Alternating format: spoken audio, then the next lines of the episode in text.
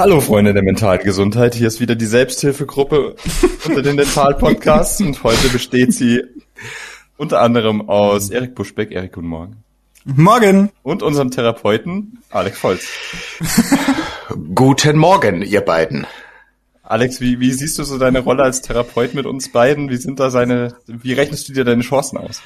Ah, ich, ich bin mir jetzt gar nicht so sicher, ob mir die Rolle tatsächlich nicht äh, eine Schuhnummer zu groß ist, aber äh, ich, ich nehme mal einen Satz aus dem Coaching, äh, mit dem ich mich jetzt astrein aus der Affäre ziehen kann, nämlich die Lösung liegt im Gegenüber. Damit spiele ich euch den Ball ganz hervorragend in eure Hälfte zurück und wir werden mal gucken, wie weit wir da kommen.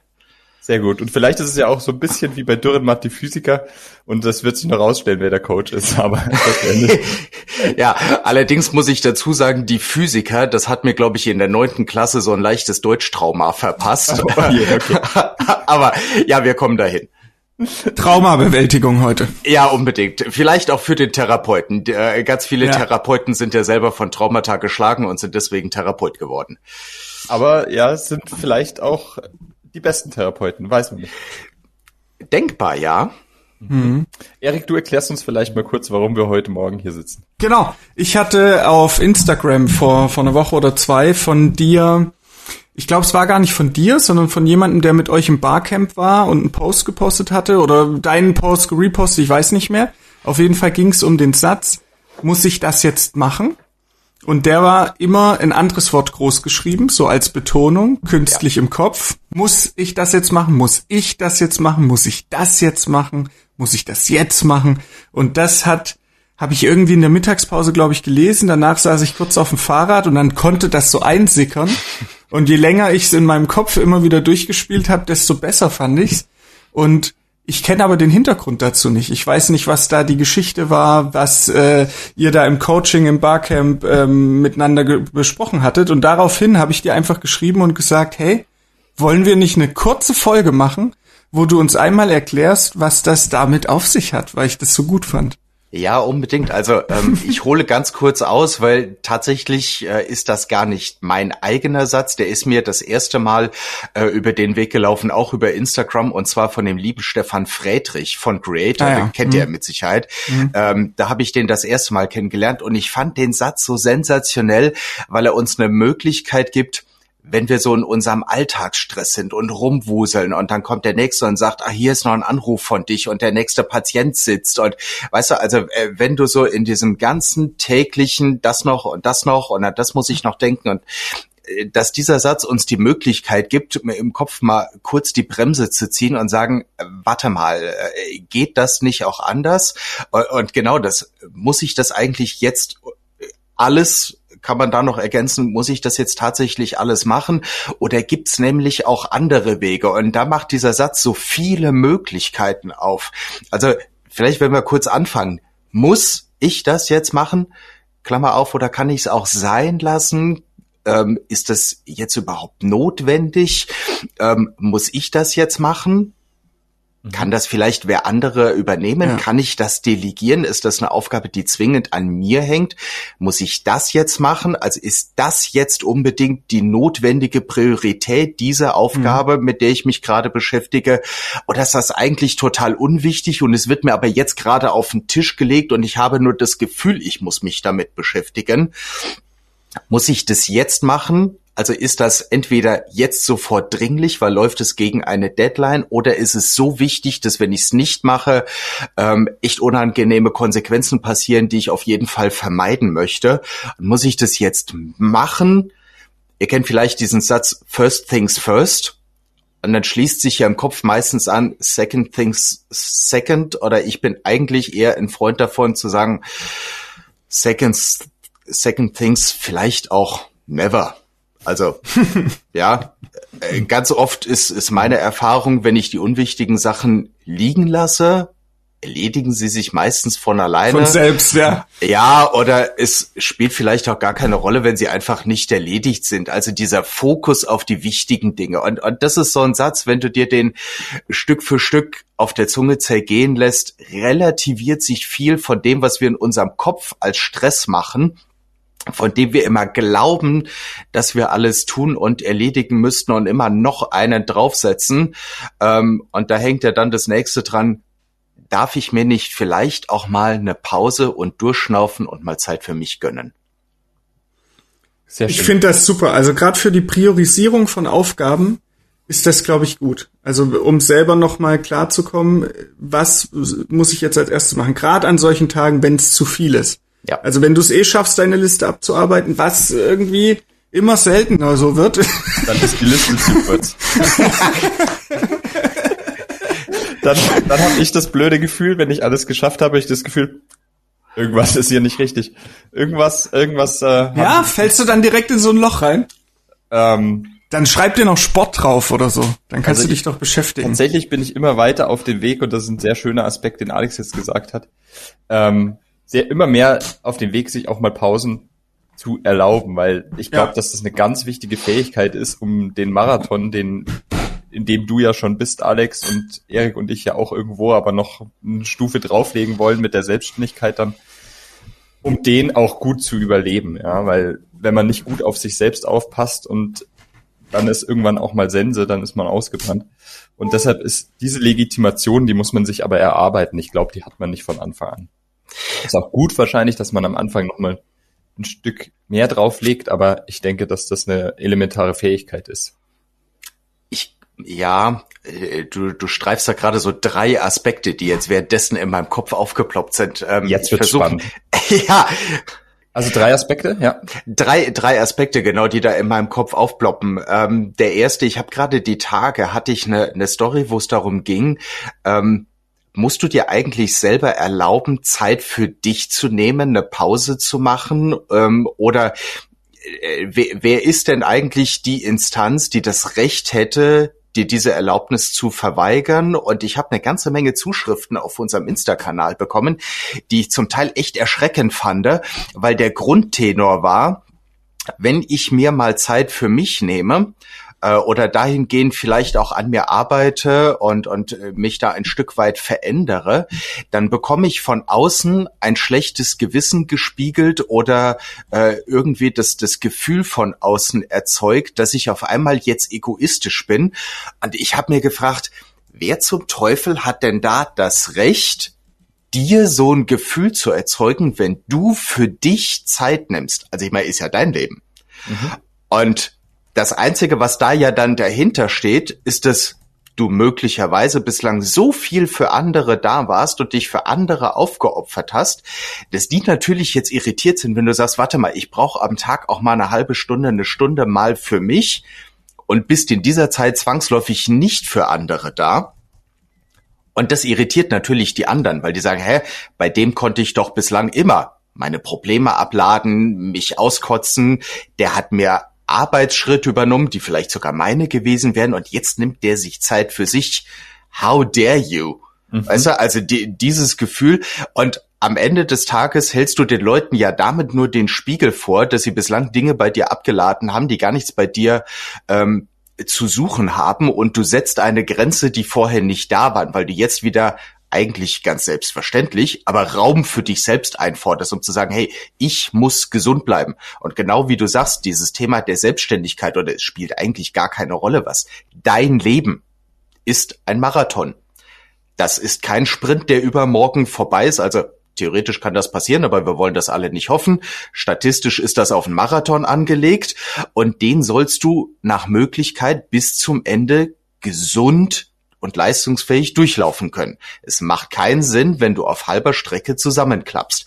Und deswegen brauchst du, glaube ich, gar keine Legitimation, dir Zeit für dich zu nehmen, sondern insbesondere als, als Arzt in der Selbstständigkeit mit Mitarbeiterverantwortung ist es eigentlich sogar deine verdammte Pflicht, dich gesund zu halten. Hm, definitiv. Ja. Ja, dazu habe ich jetzt, darf ich den Ball gleich wieder zurückspielen? Ja, bitte, unbedingt. Wunderbar, das geht hier genau in die richtige Richtung. ähm, ähm, dazu, genau, es ist deine Pflicht, dich gesund zu halten. Das hast du ganz schön, ganz schön dargestellt. Ähm, was, was dabei eine wesentliche Rolle spielt, und du hast es auch schon angesprochen, ähm, ist zum einen das Umfeld, das du um dich rum hast, das ich als immer, immer elementarer empfinde, egal ob ich eine, eine krasse Leistung im zahnmedizinischen Sinne erbringen will ähm, oder ob es mir einfach mal nicht gut geht und ich jemanden brauche, der sagt, komm, packen wir heute auch so, ja, mhm. was einfach unglaublich wichtig ist, ja, das habe ich früher nie so wahrgenommen oder nie so gedacht, dass es tatsächlich so schwierig ist, aber auf diesem Marathon braucht man eben manchmal Leute, die einem auch mal ein Glas Wasser reichen. Und genauso wichtig ist es, dass man auch Leute haben, ähm, die dann auch mal im Idealfall sagen, nee, jetzt, du machst das jetzt nicht, du ruhst dich jetzt mal aus, du machst immer alles für andere. Hat man aber selten, muss man wirklich sagen. Und dann liegt es wieder an einem selber, und da sind wir wieder bei der Pflicht, auf sich zu achten, sich auch persönlich bisschen weiterzuentwickeln und sich zu fragen, okay, wieso bin ich denn jetzt an diesem Punkt, dass ich so viel für andere mache? Und was kann ich denn vielleicht dagegen tun, damit es mir auch besser geht? Und da ist ganz viel, also ich kann jetzt ein bisschen aus dem Nähkästchen plaudern, weil ich da dieses Jahr ganz elementar selbst an mir gearbeitet habe und das immer noch versuche umzusetzen, was wirklich nicht leicht ist. Mhm. Äh, ein Selbstwertgefühl zu entwickeln. Ja, das heißt jetzt nicht, dass ich mich absolut übersteigert immer als äh, gottgleichen Zahnarzt darstellen muss, sondern einfach, dass ich mir selbst meinen Wert zusprechen kann, ja, und den auch durchsetzen kann und das andere ist, wenn ich immer nur nett bin, everybody, everybody's darling ist auch immer everybody's step, ist auch so ein richtig schöner Satz, mhm. ähm, der plakativ sitzt und einfach auch mal Nein sagen zu lernen, ja, Grenzen zu setzen, weil in der Regel stößt man Leute vor den Kopf, aber die Leute, die sich vor den Kopf gestoßen fühlen, die haben es auch mal gebraucht. Äh, du lieferst alle Stichpunkte, die mir ähm, währenddessen jetzt gerade durch den Kopf gegangen sind. Das Wichtigste war äh, genau das Selbstwertgefühl. Und es geht tatsächlich gar nicht darum, ähm, übertrieben, überheblich oder, oder am Ende sogar arrogant zu sein. Das ist ja nicht das Selbstwertgefühl, sondern genau wie du sagst. Ich bin es mir selbst wert, dass ich auch auf mich aufpasse und mich nicht immer vermeintlich im Dienst für andere verausgabe. Jetzt ist euer Beruf des Zahnarztes der hat es in sich wohnen, dass du im Dienst an anderen tätig bist. Und äh, das noch auf einer gesundheitlichen Ebene. Also äh, ähnlich wie alle Gesundheitsberufe äh, ist das so die, die ehrenste Form an, an Dienst am Menschen, nämlich im Sinne der Gesundheit. Und das ist auf gar keinen Fall zu unterschätzen. Äh, was ich jetzt die letzten vier Jahre äh, in unserer Praxis beobachtet habe, in den seltensten Fällen tatsächlich bei mir selber, weil ich nicht im Behandlungszimmer sind. Aber du bekommst dort auch eine ganze Menge persönliche Geschichten abgeladen, weil die Leute irgendwo damit hin müssen. Ähm, und äh, das ist auch so eine Geschichte, die nicht zu sich zu nehmen und zu sagen, wenn ich abends aus der Praxis rausgehe, dann nehme ich alle diese Geschichten im, im Rucksack mit nach Hause und die wirken bei mir nach, äh, sondern auch die Möglichkeit zu haben, die in der Praxis zu lassen oder im Idealfall dem Patienten, wenn er geht, dann auch gedanklich wieder mitzugeben und sagen, ich habe dir zugehört, das ist alles in Ordnung, aber deine Geschichte nimmst du auch bitte wieder mit nach Hause. Äh, ist nicht meine Geschichte. Und, und diese Entwicklung, ähm, sich das selbst wert zu sein, zu sagen, ich passe auf mich auf, die ist tatsächlich für viele eine echte Herausforderung. Und dann kommen noch zwei Dimensionen dazu, nämlich in der eigenen Praxis oder auch wenn du in der Führungsposition in einer Anstellung bist, dann bist du auch für deine Mitarbeiter, für die du verantwortlich bist, für deine Stuhlassistenz oder für wen auch immer, hast du ja auch eine Art von Fürsorge und Führungspflicht und äh, leistest einen Dienst an diesen Menschen, dass die sich fachlich weiterentwickeln, äh, dass die vielleicht auch, je nachdem wie alt sie sind, eine persönliche Reifung noch durchlaufen können, immer in, in aller Liebe und Fürsorge. Äh, aber auch diese Pflicht ist ja dann auch mit in deiner Verantwortung verbunden. Und dann kommen wir zu einem Punkt, ähm, den ich die letzten Wochen ganz spannend fand äh, und ich das gefeiert habe, dass sich das jetzt auch mal Bahn bricht. Wo fängt denn dieser ganze Spaß mit dem mangelnden ähm, Selbstwertgefühl und diesem Ich muss mich immer dreifach zerreißen? Wo fängt's denn spätestens an? Bei euch Zahnmedizinern im Studium. und ich weiß nicht, ich glaube, es war die letzten zwei ZM-Ausgaben, ähm, wenn ihr es verfolgt habt, äh, das Thema, wie sind denn die Studienbedingungen an den verschiedenen Unis? Wie ist das Thema der psychischen, mentalen Belastung der Studenten äh, mit all den Geschichten, die da für meinen Geschmack sogar noch sehr harmlos hochkochen? Äh, wenn da jemand Klartext geregelt, äh, geredet hätte, dann wäre dieses Heft wahrscheinlich ein papiergewordener Vulkan gewesen. Also dieses eigentlich immer, ich muss meine eigenen Bedürfnisse, meinen eigenen Wunsch nach Pause, nachdem, dass es mir gut geht, eigentlich permanent unterdrücken, weil ansonsten habe ich im Studium schon verloren, ist ja da schon angelegt. Und wenn dich sowas über fünfeinhalb Jahre, sechs Jahre prägt, na, was soll dann im, in der Berufsausübung wohl passieren mit dir, deinem Selbstwertgefühl und deiner Fähigkeit, auf dich selbst aufzupassen? Ich glaube, dass das teilweise sogar in der Schule bei vielen schon losgeht. Also ähm, und, und früher, das ist ja beliebig, äh, ob wir äh, in das genau, Elternhaus ja. schauen wollen. Also ja. das, das ist ja ausufernd, dieses Thema. Absolut. Aber äh, selbst wer behütet aufwächst, hat spätestens ähm, an dem Punkt Studium äh, bekommt richtig einen Ellenbogen mitgegeben. Jetzt sage ich euch, äh, einmal auch noch mal Ball zurückgespielt. Ich bin ich bin voll der Meinung, die ihr da habt, aber ich sage einfach das, was vielleicht vielen im Kopf rumgeht oder Glaubenssätze, die man auch hat und auch ich habe oder gegen die man da arbeitet. Und zwar, man will ja so ein bisschen als Chef vorausgehen und gewisse Werte an den Tag legen, die das Team auch widerspiegeln soll.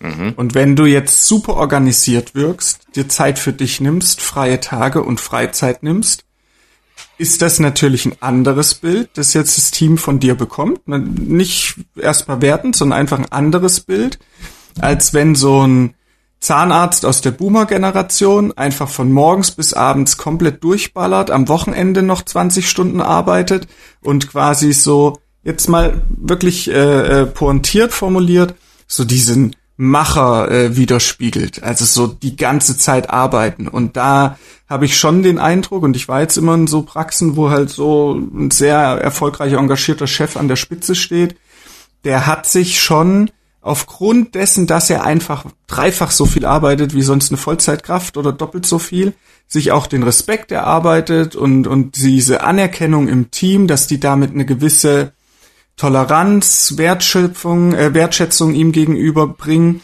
auch dann was Einkommen, Gehalt und sowas angeht. Ne? Das heißt, so ein paar Glaubenssätze in meinem Kopf sind, du musst ja aber auch so ein bisschen vorausgehen. Du musst ein bisschen mehr machen als alle anderen. Und dagegen kämpfe ich natürlich jetzt innerlich immer an und ich bin voll eurer Meinung, aber ich wollte das einfach mal so gesagt haben, weil ich denke, das sind Glaubenssätze, die man im Kopf hat, gegen die man dann mhm. arbeitet, ne? Ja, mh, mm, ich will den tatsächlich mal aufgreifen, weil äh, vollkommen frei von dem sind wir ja natürlich auch nicht. Ähm, ich will dazu kurz mal zwei Beispiele aufbringen, die vielleicht so ein bisschen an dem Glaubenssatz rütteln oder was uns erlaubt, den in Frage zu stellen, weil ist ja unser Glaubenssatz. Ja. Den, den erzählen wir uns ja selber.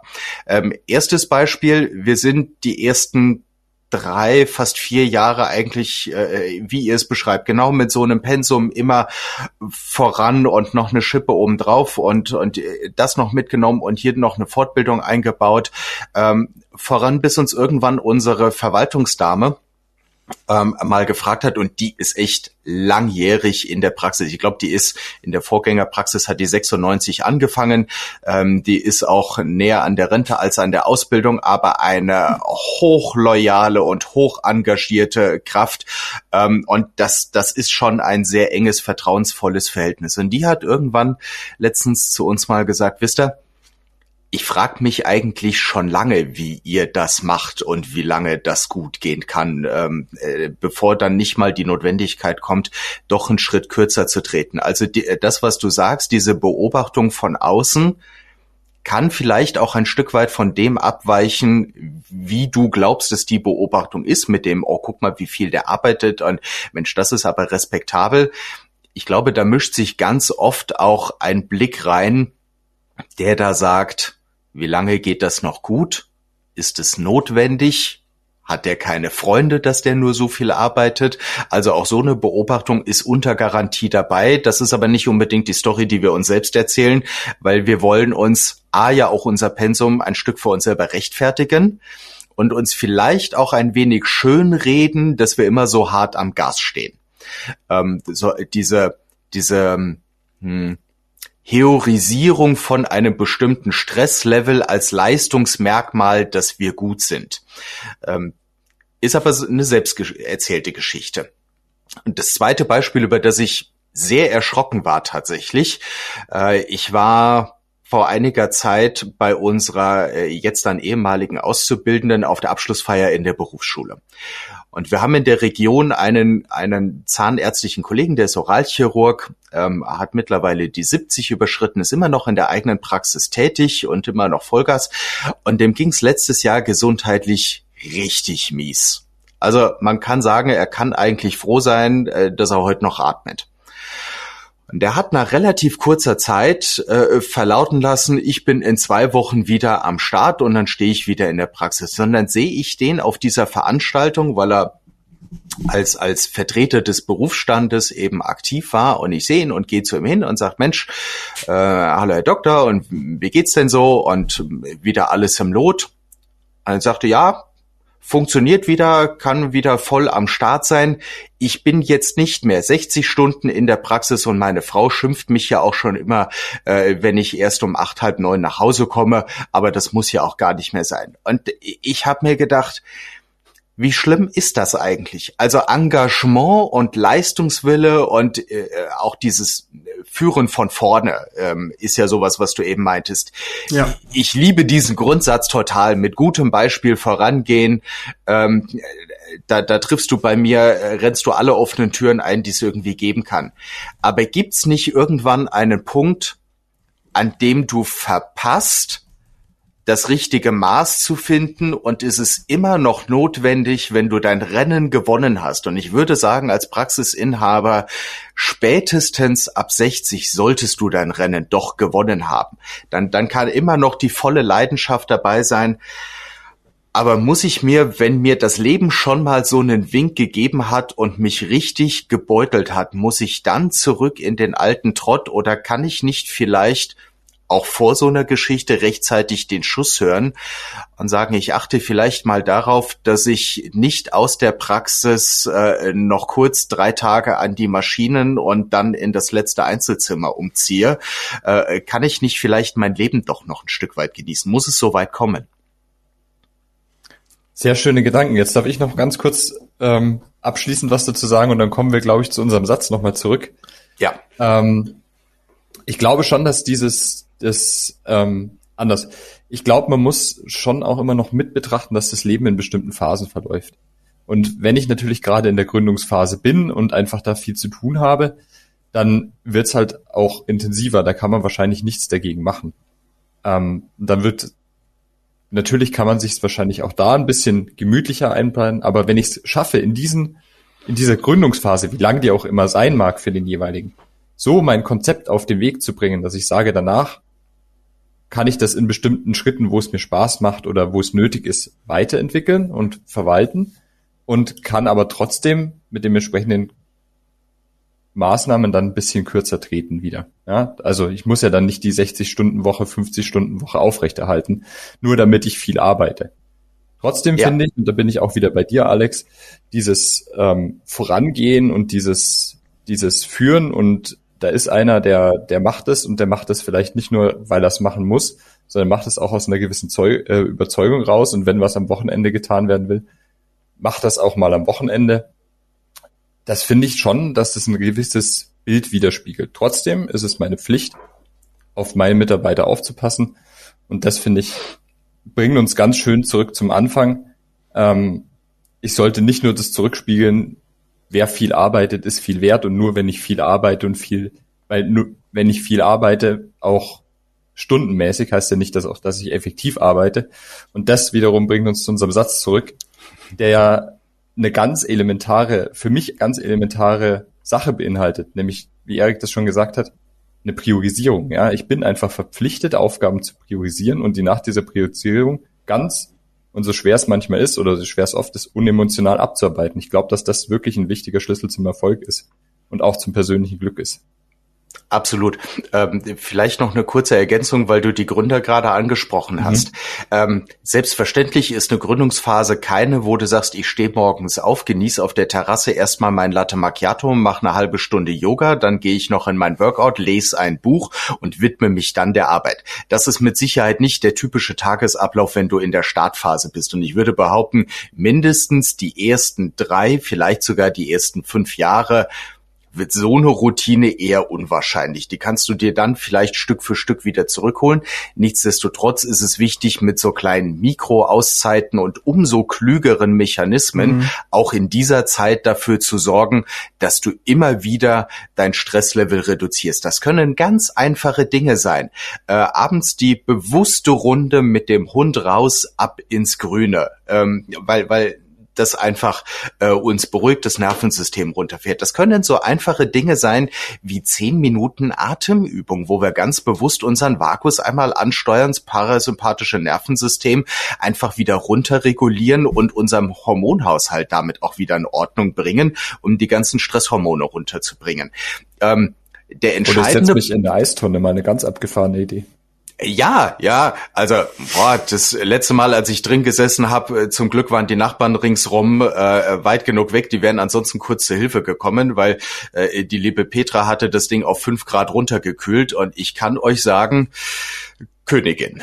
Ähm, Peter ist aber auch ist aber auch Hardcore, oder? Also ja, die die ist da knallhart. Die ist mhm. da knallhart. Also kein kein Wasser zu kalt. Äh, vor als wir vor zwei Jahren im Februar in Finnland waren, die Finnen sind da ja ganz groß mit dem Eisbaden. Die haben an diesem Fluss, wo wir waren, äh, extra mit einer kleinen Gegenstromanlage so ein Eisloch von drei Meter Durchmessern äh, freigehalten und das ist ganz frei zugänglich. Du gehst da einfach hin, äh, schaltest das Ding aus, dass kein Strom drauf ist, gehst in dein äh, in dein Eisloch in dem Fluss und fließendes Gewässer, könnt ihr euch vorstellen, hat noch mal eine ganz andere Dynamik und da sind aber 50 Zentimeter Eis auf diesem Fluss drauf. Also da besteht keine, keine Hoffnung auf, es ist irgendwie wärmer, keine Chance. Aber auch das tatsächlich, ähm, es versetzt den Körper in einen Modus, wo du dich nur auf dich konzentrierst. Da hat der, der Gedanke an die nächste Behandlung, an den blöden Patienten, mhm. an die To-Do-Liste hat keine Chance, weil dein Körper mhm. lässt das gar nicht zu. Du bist in einem ganz anderen Modus. Ähm, und für den Moment, klar, es ist kalt, irgendwie tut's ein bisschen weh, aber hey, da stirbt keiner dran. Wenn du das aushältst und, und sagst, ich konzentriere mich auf meine Atmung, ich gehe in den Fokus auf mich selber, zugegeben eine relativ radikale Methode, aber sie funktioniert.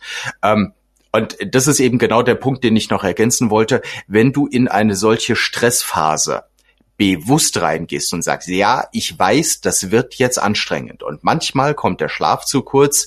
An manchen Stellen wird es eher die Pizza werden als die gesunde Bowl.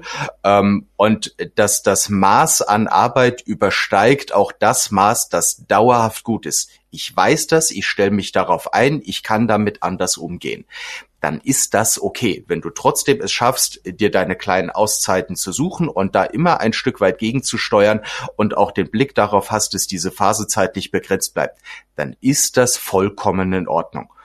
Und um den Kreis zu schließen, genau der Satz, muss ich das jetzt machen? Ist da nämlich eine Hilfestellung?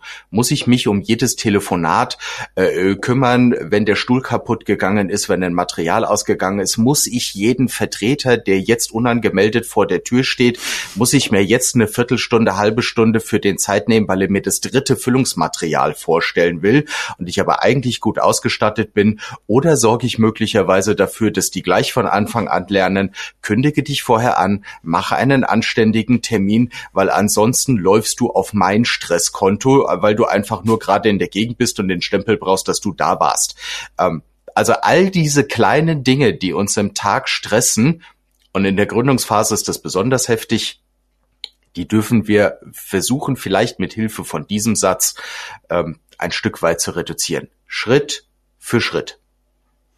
Das war bei euch gestern, oder? Composite-Vertreter in der Praxis?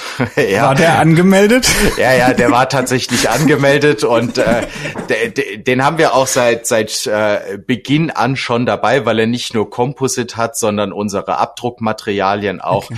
Ähm, und äh, das ist auch ein ganz lieber Mensch und der ist auch jederzeit herzlich willkommen. äh, das, das ist alles in Ordnung und äh, das ist auch immer schön, wenn, wenn die netten Vertreter da sind. Aber der, auch ihm habe ich gestern ganz ehrlich gesagt, hey, äh, wir haben mittlerweile zwei, drei verschiedene äh, Füllungsmaterialien und wenn es jetzt nur darum geht, das nächste reinzubringen, das bringt mir nur Chaos in meine Praxisorganisation.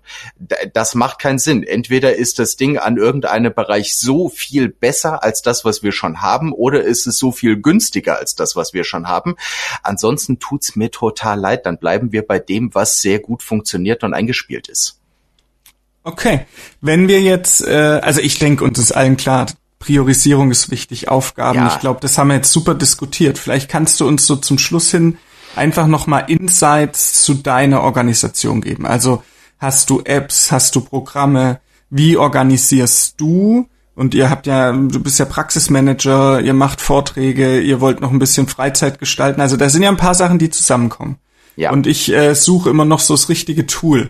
Weil ich habe mal irgendeine Google-Liste, mal irgendeine Apple-Notiz äh, und dann äh, das am besten vier verschiedene und irgendwann an einem Samstag setze ich mich zusammen, pack die alle dann in meine Microsoft To-Do-Liste, priorisiere die schön durch und nächste Woche fange ich wieder eine neue Google-Notiz an. Also äh, beim meins läuft noch nicht, mein System. Okay, also wenn ich das äh, richtig verstehe, dann haderst du noch mit deiner Eigenorganisation. Ja, ja, ja, ja, ganz genau. Okay, also es ist nie, nicht die Frage, wie kommst du mit dir selber und deine Entspannung, deiner Beschäftigung mit dir als, als Mensch klar, sondern mehr so eine organisatorische Frage. Naja, das auch, aber ich wollte jetzt einfach mal so rein organisatorisch praktisch äh, die Insights von dir kennen, also wie du es genau machst.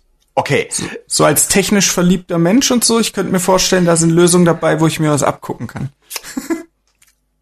ich will dir deine Hoffnung nicht vollständig zerstören, weil tatsächlich weil meine eigene Organisation, äh, die ist seit Jahren eine äh, doch eher äh, kreative bis improvisierte, was man von mir in der Regel nie denkt, äh, weil immer das, das mhm. Bild von Excel und äh, super organisiert ja. äh, transportiert wird. Tatsächlich ist meine Eigenorganisation, ähm, die findet sehr viel in meinem Kopf statt. Ähm, und meine Kunst ist, dass ich gelernt habe, die Dinge, an die ich zwingend denken muss, auszulagern. Also entweder äh, sage ich zum Beispiel äh, Tanja, wenn ich weiß, äh, da steht was ganz Wichtiges an, erinnere mich morgen bitte noch mal dran. Äh, oder weil Petra mit ihrem Papierkalender äh, zweitverheiratet ist und das so das Second Brain ist, äh, mhm. habe ich begonnen, die ganz wichtigen Dinge auch damit rein zu notieren. Ähm, und ansonsten ist mein Praxisalltag tatsächlich nach wie vor, und das ist auch noch eine Schwachstelle bei mir, von viel Improvisation ähm, gekennzeichnet. Also alles, was ich mir morgens auf der Autofahrt vornehme, ist so circa eine Viertelstunde, nachdem wir in der Praxis sind, über einen Haufen geworfen. Gerade die Tage war es jetzt wieder. Ähm, die Absaugung in Stuhl 2 hat äh, mal kurz die Performance nachgelassen und ich durfte mich erst mit dem Stuhl beschäftigen.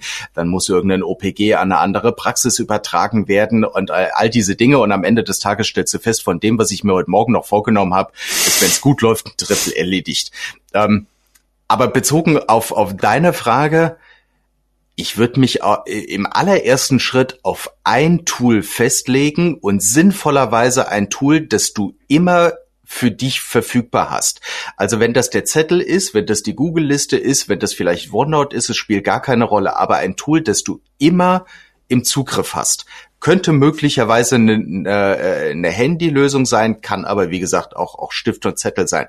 Weil ansonsten verschwendest du ja sogar eine ganze Menge Zeit damit, die Listen irgendwie zu konsolidieren und der Punkt, der vielleicht dann jetzt dringend oder wichtig war, steht immer auf der Liste, die du gerade nicht im Zugriff hast oder nicht dran denkst, dass du es da drauf geschrieben hast. Ich würde auf ein Tool reduzieren. Ähm, und dann vielleicht äh, das, das nächste Ding, sind alle Dinge, die du da immer aufschreibst, so super wichtig.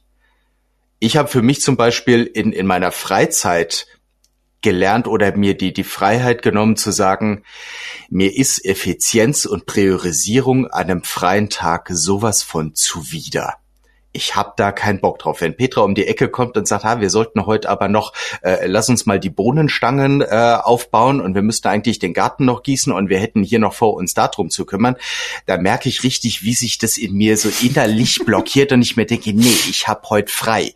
Wenn ich dazu komme und Bock drauf habe, super. Aber wenn das in eine To-Do-Liste ausartet, hm. Uh, nee, bleib mir weg damit.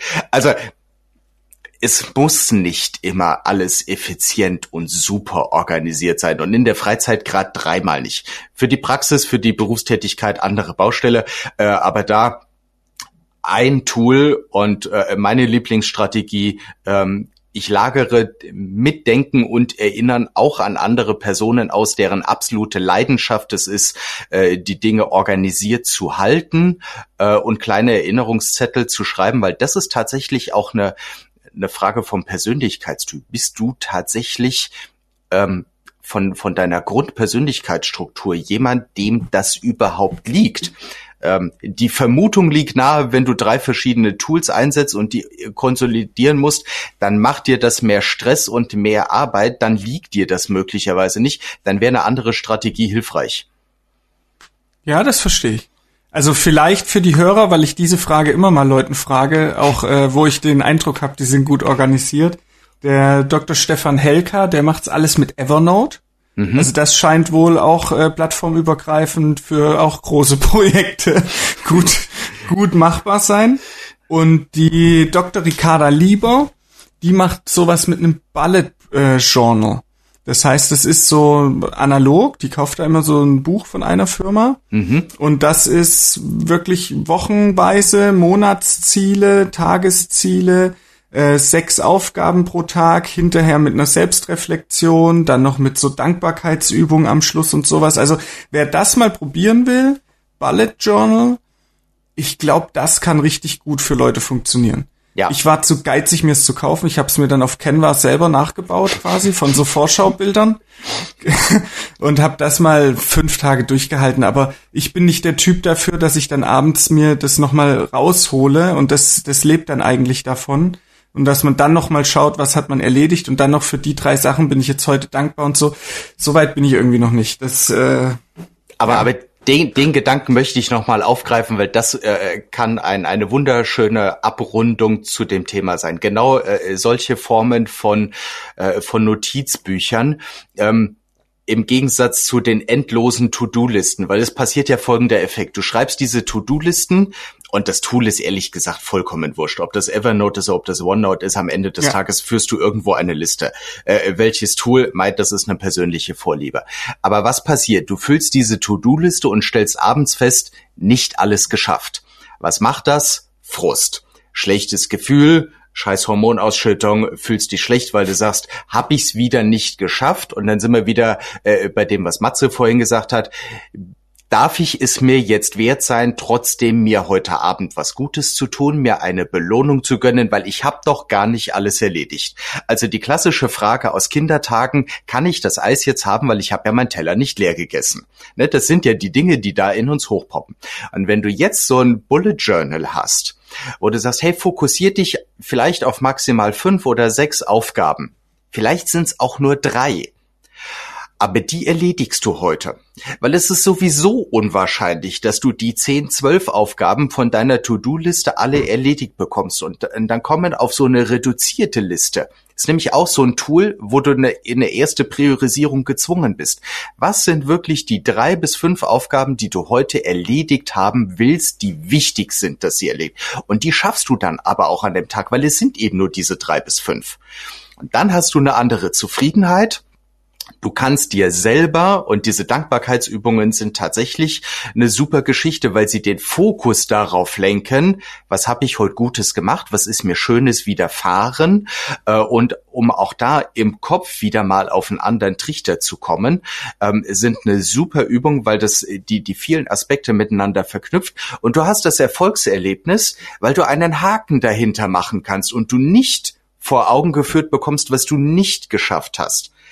Weil das Schlimme ist ja, unser Gehirn ist evolutionär darauf trainiert, sich darauf zu konzentrieren, wo ist die Gefahr, was läuft schief, was haben wir nicht erledigt, weil alles das ist ja ein potenzielles Bedrohungsszenario, auf das wir vorbereitet sein wollen. Wir haben evolutionär in unserem Gehirn gar nichts davon, wenn wir uns darauf fokussieren, hat gut geschmeckt, haben wir toll gemacht, mhm. ja, weil das hat dazu geführt, dass wir überlebt haben, super, aber wir wollen weiter überleben und damit ist das Gehirn darauf fokussiert, wo ist die nächste Bedrohungslage. Und mhm. das ist eine aktive Anstrengung, die wir leisten müssen, wenn wir wollen, dass es uns gut geht. Wofür sind wir dankbar? Was haben wir erledigt? Also bewusst die Aufmerksamkeit auf das Positive lenken, ähm, finde ich ein super hilfreiches Tool. Ob das dann digital oder analog ist, ähm, wahrscheinlich ist analog sogar schöner, weil der Akt des Schreibens an sich ja auch nochmal eine andere Auswirkung hat, als am Handybildschirm rumdatteln. Ja, sehe ich auch so. Vielen Dank. Und ich glaube, damit haben wir heute schon wieder viel Input bekommen von Dr. Mental. Mhm. Und ähm, wenn man noch mehr Input will, dann habe ich mitbekommen, und vielleicht kannst du uns dazu noch was erzählen, dass ihr im Herbst jetzt die erste große Veranstaltung macht, oder? Ja. Was erwartet uns? Wie groß wird die? Wo findet die statt? Wie kann ich mich informieren? Ja, also zum einen muss ich noch ganz kurz vorwegschicken. Wir haben ähm, in der Namensgebung umfirmiert. Das ist jetzt das My Mentals Gym, äh, weil oh. wir darauf hingewiesen wurden, dass der Doktor im Namen die eine oder andere äh, rechtliche Problematik äh, mit sich bringen könnte. Deswegen haben wir umfirmiert, also es ist das My Mental okay. Gym, in dem wir mentale Stärke trainieren. Ähm, und tatsächlich am 14. Oktober in München gibt es eine Präsenzveranstaltung, die Mental Health Convention. Ähm, und damit das nicht wie alle dentalen Vorträge, also es wird keine dentale, kein dentaler Vortrag, sondern es wird eben für die mentale Gesundheit, für die mentale Stärke, wird es nicht nur Vorträge geben von Spezialisten, die da kommen, äh, sondern wir werden den Nachmittag mit Workshops äh, gestalten, so dass du was zum Zuhören und zum Mitmachen hast. Ähm, und da werden wir eine ganze Menge äh, Dinge kennenlernen, die alle Auswirkungen auf unsere mentale Fitness, mentale Gesundheit haben, ähm, wo wir vielleicht alle gar nicht dran denken. Also der Sebastian Pups Padigol, der wird kommen, der wird uns was über das, die gehirngerechtes Leben, über die richtige Benutzung von unserem Gehirn erzählen, äh, was überhaupt notwendig ist, äh, damit wir im vollen Zugriff auf unsere geistige Leistungsfähigkeit bleiben. Die Dr. Sandra Weber wird uns was darüber erzählen, wie sich das, was wir jeden Tag äh, essen, trinken, wie wir unser, unseren Alltag gestalten, wie das über die Darmgesundheit zum Beispiel eine Auswirkung auf unsere mentale Gesundheit hat. Äh, und dann gibt's, wie gesagt, am Nachmittag ein paar schöne Workshops, in denen wir Dinge ausprobieren können, die auch in der Gründungsphase uns immer wieder die Möglichkeit geben, mal kurz runterzufahren, zu entspannen, auf uns selber aufzupassen, ähm, die du sofort mit nach Hause nehmen kannst und äh, umsetzen. Und vielleicht, wenn wir jetzt gerade dabei sind, ich würde vorschlagen, für alle die, die sich die Zeit bis hierhin genommen haben, den Podcast zu hören und zu der Veranstaltung kommen wollen, ich hätte gesagt, mit einem Rabattcode Mund auf 2023 uh. sollte es den äh, euren Hörern doch möglich sein, mit 20% Rabatt zu dieser Veranstaltung zu kommen. Was haltet ihr davon? Das, das klingt, klingt super, den nutze ich. Alles klein geschrieben oder wie machen wir es? Ah, ist vollkommen Oder du schickst uns nochmal. Das ist wurscht, weil in der Tat wird es so laufen, wer auf die Webseite geht, die wir ja mit Sicherheit in den Shownotes verlinken können, ja. landet, äh, landen die lieben Hörer dann auf einer Anmeldeseite tatsächlich bei den Freunden von Fundamental, die uns nämlich in der Organisation und Abwicklung unterstützen. Und da gibt's in der Anmeldung so ein Bemerkungsfeld, das eigentlich für Essenshinweise gedacht ist. Äh, und dort das einfach notieren ähm, und dann äh, weiß der liebe Christian von Fundamental weiß Bescheid, dass äh, die Teilnahmegebühr um 20 Prozent reduziert wird. Also an der Stelle 14.10. wird ein Samstag sein in München. Vollgas, ein paar Plätze sind noch da. Mega cool. Also wir werden kommen. Ähm, hast du es geschafft? Die Franka Ceruti war es, glaube ich, das letzte Mal, wo du gesagt hast, die würdest du gerne gewinnen für die Veranstaltung. Und ich glaube, ihr wart ja auf einem Vortrag von ihr.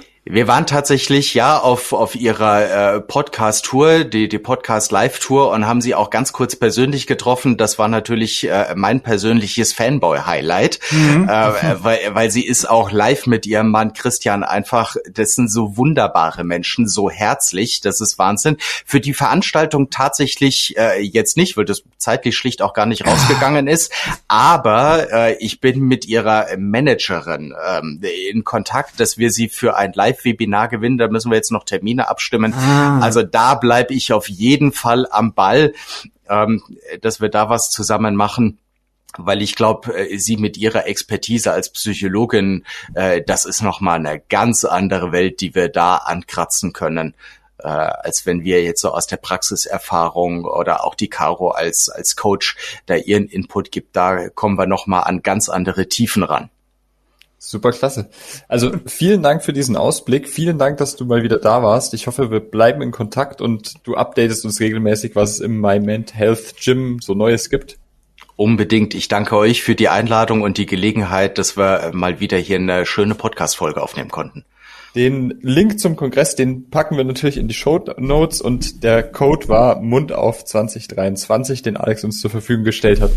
Vielen Dank dafür und vielen Dank allen fürs Zuhören. Danke euch. Ciao. Ah, falsch. Okay, müssen wir reinschneiden. Mund auf. Der Podcast.